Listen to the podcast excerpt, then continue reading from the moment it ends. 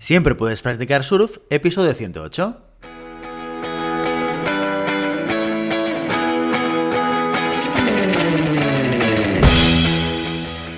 Bienvenido y bienvenida a Siempre puedes practicar surf, el podcast diario sobre recursos humanos. Este podcast está pensado para profesionales de recursos humanos, gerentes o jefes de equipo y podrás encontrar técnicas, consejos, ideas, conceptos y noticias sobre la gestión de personas. Eso sí, con un enfoque práctico y aplicable. Hoy, episodio 108 del martes 26 de octubre del 2021, programa que vamos a dedicar a las noticias de la semana. Pero antes, dejadme que os recuerde que podéis encontrar más contenido en nuestro blog e información sobre nuestros servicios en nuestra web, en globalhumancon.com. Desde allí os podréis apuntar a nuestra newsletter para no perderos nuestros webinars, streamings y todo el contenido y actividades que organizamos desde la consultoría Global Human Consultants.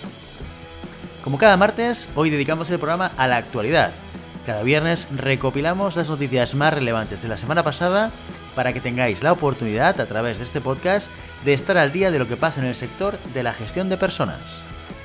Empezamos. Empezamos hoy con una noticia que podemos encontrar en el Observatorio de Recursos Humanos, y es bastante futurista. Dice el titular, Aprendizaje automático para identificar rutas de aprendizaje y mejorar las transiciones laborales.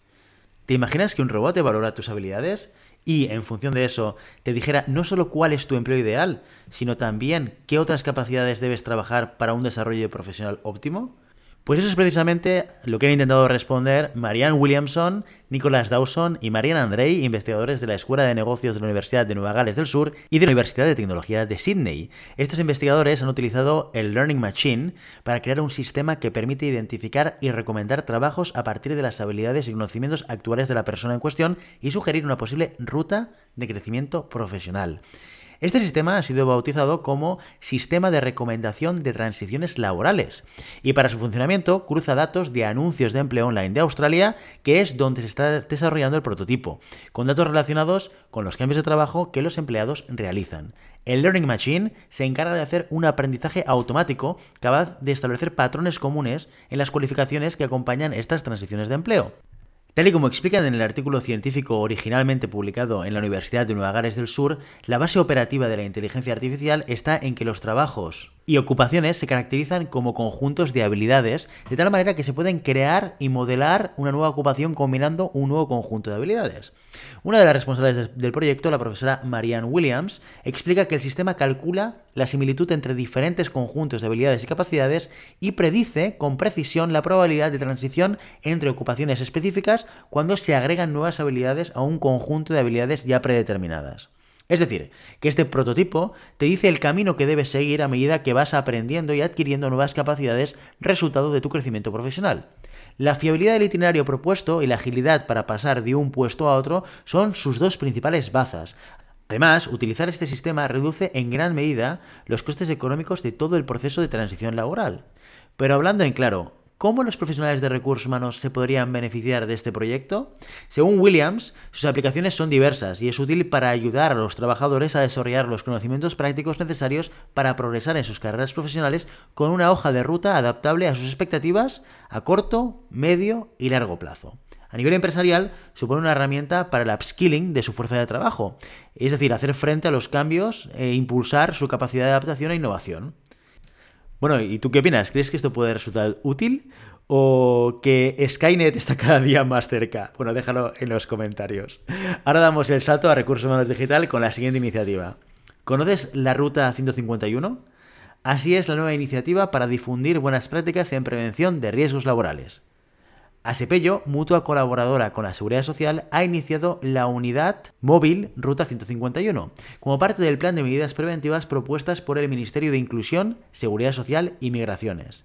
La iniciativa fue inaugurada el pasado miércoles 20 de octubre y su punto de partida fue el Hospital Asepello Coslada de Madrid, desde el cual el dispositivo móvil pretende recorrer más de 80 poblaciones españolas a lo largo de los próximos tres años con el objetivo de promocionar, difundir y sensibilizar a la sociedad en cuestiones de prevención de riesgos laborales a través de buenas prácticas y la implementación de hábitos saludables.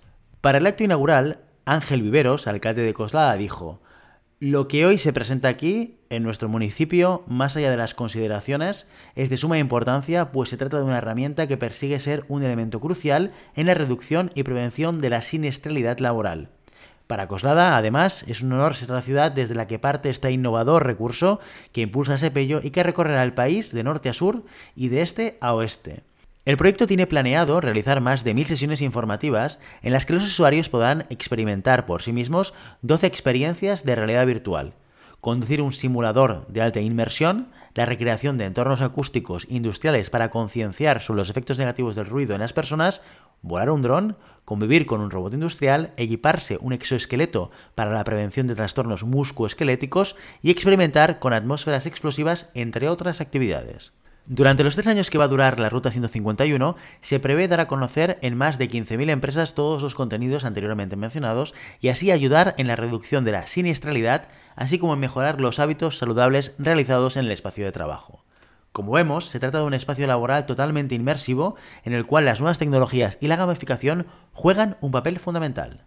No dudes en escribirnos contando tu experiencia si eres uno de los usuarios que participarán en este proyecto. Seguimos con RH Press y el siguiente titular. Las mujeres siguen quedándose atrás en aumentos salariales y bonificaciones. Justo cuando parece que las cosas están mejorando en cuestiones de igualdad y de género, nos llegan estudios como el de People at Work 2021, a Global Workforce View, elaborado por APD Research Institute, el cual revela que en Europa el 59% de los hombres recibió un aumento de sueldo o una bonificación por funciones y responsabilidades adicionales con respecto al 51% de sus contrapartes femeninas. Con estos datos se demuestra una vez más que las mujeres siguen siendo reconocidas de manera desigual frente a los hombres. Para realizar el estudio se han llevado a cabo más de 32.000 entrevistas en 17 países europeos, incluido España, con el objetivo de analizar el impacto de la pandemia en los trabajadores durante el último año. El resultado pretende ser un barómetro para conocer el estado de los empleados a nivel global y cuáles son sus perspectivas de futuro. Pero el estudio revela más cosas. Otra de las principales conclusiones que se han descrito es que tanto hombres como mujeres han tenido que asumir responsabilidades adicionales y desempeñar nuevos cargos durante la crisis sanitaria. 47% en los casos de los hombres, 46% en el caso de las mujeres. Otro dato es que el 68% de los trabajadores encuestados afirmó haber recibido un aumento de sueldo o una bonificación por esa responsabilidad extra. No obstante, en todos los países a nivel global, las mujeres lo han tenido más complicado para ser reconocidas, habiendo una mayor desigualdad entre los empleados de Estados Unidos. Georgina Soca, directora de recursos humanos de ADP para el sur de Europa, señala que los trabajadores de ambos sexos se han esforzado al máximo para ayudar a los empresarios que han tenido que recortar puestos de trabajo o reestructurar sus operaciones debido a la pandemia, pero las mujeres se están quedando más rezagadas cuando se trata de ser recompensadas económicamente por dichos esfuerzos. Muchas empresas no han podido, lógicamente, aumentar el salario o dar bonificaciones en estos tiempos económicos difíciles, y sigue siendo una triste realidad que las mujeres son las que más han sufrido este hecho. Queda demostrado que queda trabajo por hacer para erradicar la desigualdad sistemática y cerrar la brecha salarial de género. Y concluye diciendo que la percepción de justicia entre los empleados juega un papel fundamental en materia de lealtad y compromiso y repercute en la productividad, la retención del talento y la reputación, y hay que continuar mejorando para que los esfuerzos y contribuciones sean recompensados de forma equitativa en ambos sexos. Y por último, para este martes, una noticia de La Vanguardia. Y dice lo siguiente, la salud mental entre el olvido y el tabú en las empresas. La incertidumbre que ha provocado la pandemia ha afectado a los profesionales de tal manera que ha visibilizado los problemas de salud mental en el ámbito laboral, Estrés, ansiedad y depresión son los trastornos más comunes sin distinción entre sectores. No es algo nuevo que los empleados tengan probabilidades de desarrollar trastornos psicológicos bajo ciertas circunstancias del entorno de trabajo, como la precariedad laboral, excesiva carga de tareas, elevada presión y responsabilidad o la imposibilidad de equilibrar vida laboral con personal. Sin embargo, el estudio elaborado por comisiones obreras, condiciones de trabajo de salud tras un año de pandemia, ha revelado que estas probabilidades han aumentado del 2020 al 2021. Según el informe, los trabajadores con riesgo y salario suficiente para cubrir necesidades del hogar han aumentado del 49% al 52% en un año, mientras que los empleados con riesgo y un sueldo insuficiente para vivir han pasado del 67% al 73%. El mayor aumento se ha dado en el grupo que, de entrada, ya estaba peor. El informe también destaca el hecho de que las mujeres tienen un riesgo de padecer algún trastorno psicológico 12 puntos porcentuales por encima de los hombres, un 67% de las mujeres frente a un 55% de los hombres. Al respecto, Mónica Pérez, responsable de salud laboral de comisiones obreras en Cataluña, comenta lo siguiente. Dice, los sectores más vulnerables están feminizados y encima ellas cargan con las tareas familiares. Asimismo, el documento revela que los jóvenes de entre 16 y 34 años son el colectivo más perjudicado, con un riesgo del 68%. Las cifras son alarmantes y demuestran que todos los deberes están por hacer, básicamente porque no se ha avanzado nada en los últimos 25 años, lamenta Pérez. ¿Qué papel tienen las empresas ante este escenario? Si nos dirigimos al Boletín Oficial del Estado, veremos que desde 1996 existe una ley de prevención de riesgos laborales, la cual dicta que las compañías tienen la obligación de prevenir y abordar casos de salud mental mediante herramientas de información, diagnóstico y protocolos de actuación. Sin embargo, la responsable de comisiones obreras catalana asegura que en su comunidad autónoma apenas el 1% de las empresas hacen caso a esta ley para los temas psicosociales. Es un porcentaje ínfimo si lo comparamos con el 25% de las empresas que tienen planes de prevención para accidentes físicos o el 11% para ergonomía y movimiento. Por su parte, Nuria Guiljado, secretaria de Política Sindical de UGT, asegura que ante esta situación los sindicatos llevan años denunciando el incumplimiento sistemático de las normativas sin mucho éxito. Uno de los motivos principales para este fracaso en la prevención de los trastornos psicológicos y la salud mental en el ámbito laboral es la escasez de recursos de la inspección de trabajo, lo que dificulta el control de las normativas. No obstante, ambas responsables sindicales indican que una medida que podría ayudar es la de incrementar la contundencia de las sanciones.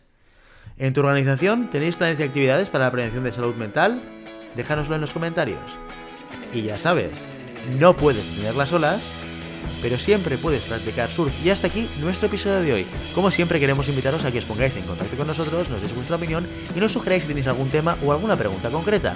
Lo podéis hacer a través de la página de contacto en globalhumancom.com barra contáctanos o a través de las redes sociales. Estamos en Facebook, en Instagram, en Twitter y en LinkedIn. Y si el contenido de este podcast te gusta, no te olvides suscribirte, darnos 5 estrellas en iTunes y me gusta tanto en iVoox como en Spotify. Igualmente recuerda que puedes encontrar más contenidos, noticias y recursos en nuestra web en globalhumancon.com. Muchas gracias por todo, por tu tiempo, por tu atención y por tu interés en estos temas sobre gestión de personas. Nos escuchamos mañana miércoles con el caso de la semana. Hasta entonces, feliz día.